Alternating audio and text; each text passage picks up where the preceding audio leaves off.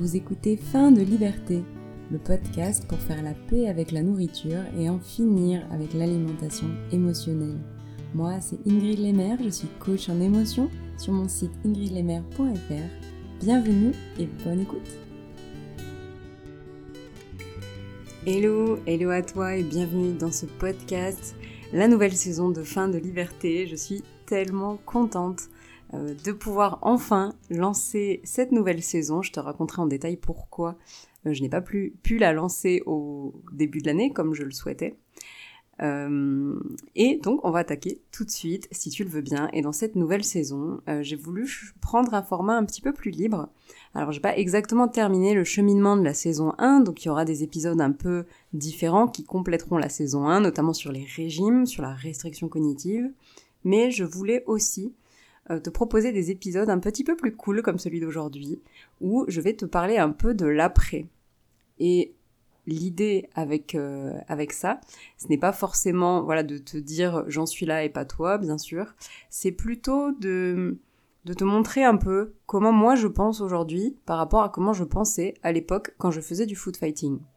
Alors avant de commencer, je pense que tu as sûrement euh, eu l'info, mais au cas où, euh, mon livre Food Fighting euh, est sorti en octobre de cette année. C'est d'ailleurs pour ça que j'ai attendu avant de lancer la nouvelle saison du podcast pour être sûr que tout aille bien et que je sois toujours dans la légalité par rapport à mon contrat et à mes droits d'auteur, mais aussi euh, eh bien parce que c'était très chronophage en fait de lancer ce livre, je pense que tu t'en doutes. Tu peux retrouver mon livre Food Fighting sur mon site ingridlemer.fr euh, et tu retrouveras également dans les notes du podcast euh, quelques infos et le lien pour le commander. J'y détaille vraiment de A à Z eh bien tout le parcours que j'ai suivi depuis que j'ai compris que j'avais un problème avec le food fighting jusqu'à eh bien un peu une sorte de libération, de conclusion sur tout, tout l'infini des possibles qui s'est ouvert à moi quand j'en ai fini avec la nourriture émotionnelle. Mais bien sûr, tu t'en doutes, c'est un combat qui dure quand même toute une vie. Je considère aujourd'hui que je suis libérée parce que la nourriture ne prend plus mes journées, ne prend plus chacune de mes secondes. Mais voilà, il y a toujours de quoi faire, de quoi raconter, et c'est pour ça aussi que cette saison 2 me semblait importante pour continuer de transmettre notamment ce que j'ai vécu.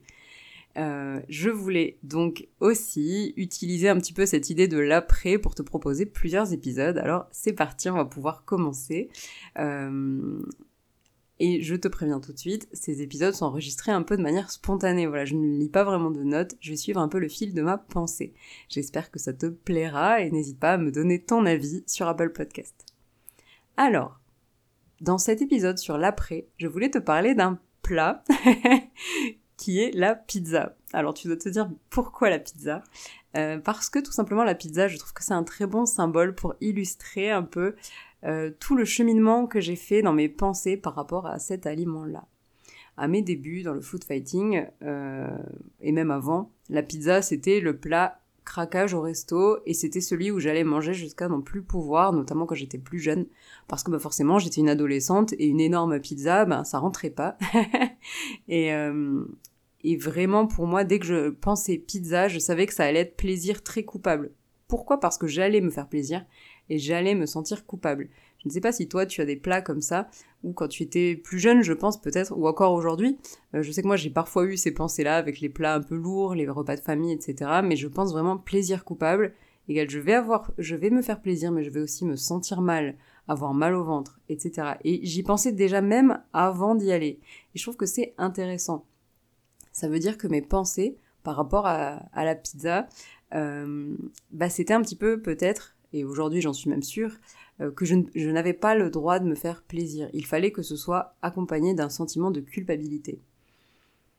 Je ne sais pas si toi, tu as déjà réfléchi aux choses de cette manière, mais en tout cas pour moi, c'est sûr que j'ai associé plaisir et culpabilité un peu autour de cet aliment-là et de quelques autres. Ensuite, euh, donc au début de ma démarche et même avant, euh, il s'est passé autre chose qui est que je suis devenue végane pendant quelques années. Aujourd'hui, je suis végétarienne, mais pendant quelques années, j'étais végane et je pense qu'on aura l'occasion d'en reparler dans d'autres épisodes parce que j'ai beaucoup à dire sur le sujet.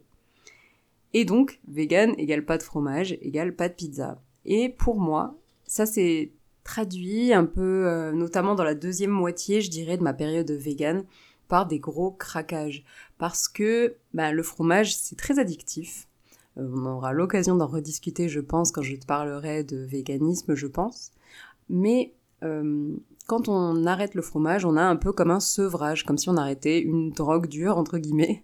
Et, euh, donc, comment ça s'est traduit pour moi? Bah, Quand j'étais végane et que je voulais et que je faisais du food fighting, parce que les deux étaient complètement liés, surtout dans la deuxième moitié, eh bien, je pensais à quelque chose avec du fromage, parce que craquage égale sortir des clous, égale ne plus respecter ma restriction cognitive et les règles que je m'étais infligées sur le fait de manger tout le temps vegan à 100% du temps.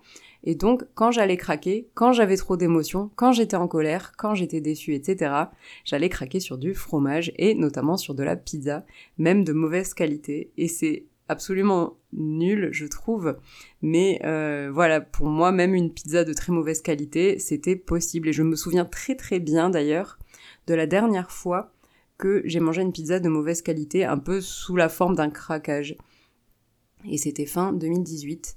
Et je sais que ce jour-là, je me suis dit plus jamais. Et pourtant, j'avais pas du tout terminé ma démarche sur le food fighting, loin de là.